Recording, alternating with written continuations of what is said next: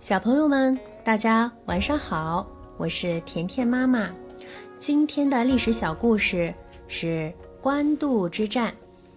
官渡之战呀，发生在三国时期。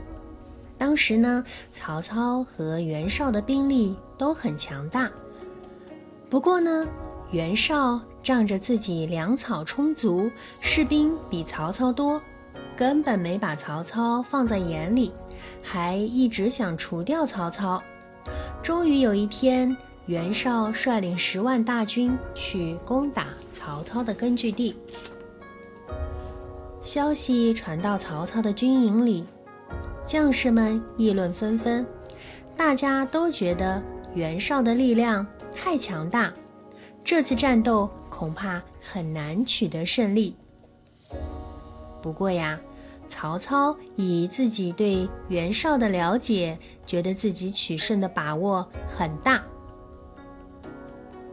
经过仔细思考，曹操决定调集所有的兵力。集中对抗袁绍。不久呢，曹操亲自率兵北上。为了迷惑袁绍，曹操让将士们把马鞍解掉，放开战马，把随身携带的武器丢在路边。袁绍的部队看到路边有这么多好东西，纷纷争抢起来。这时，躲在暗处的曹操。突然发动攻击，把援军打得落花流水，曹军顺利地回到了官渡。到了秋天呀，袁绍派淳于琼率领一万步兵护送运粮车到固始和乌巢两个地方。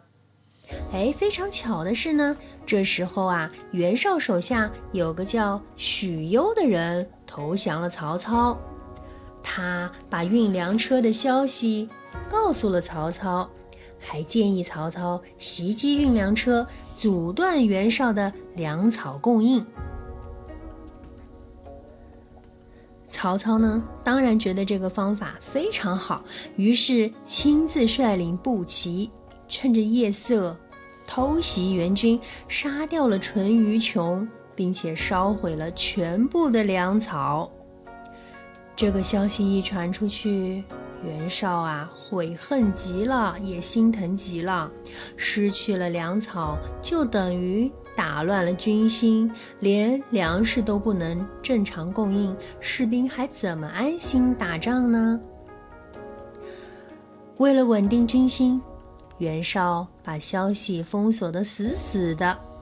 但是呢，这世上就没有不透风的墙。士兵们很快就知道了这个消息，粮食没有啦，将士们的军心也开始动摇了。曹操趁着这个大好时机，大破援军。慌乱中，袁绍带着骑兵逃回了河北。最后。这次战争就以曹军大胜而袁军大败结束了，这就是三国历史上非常著名的战争——官渡之战。好啦，小朋友们，我是甜甜妈妈，我们明天再见。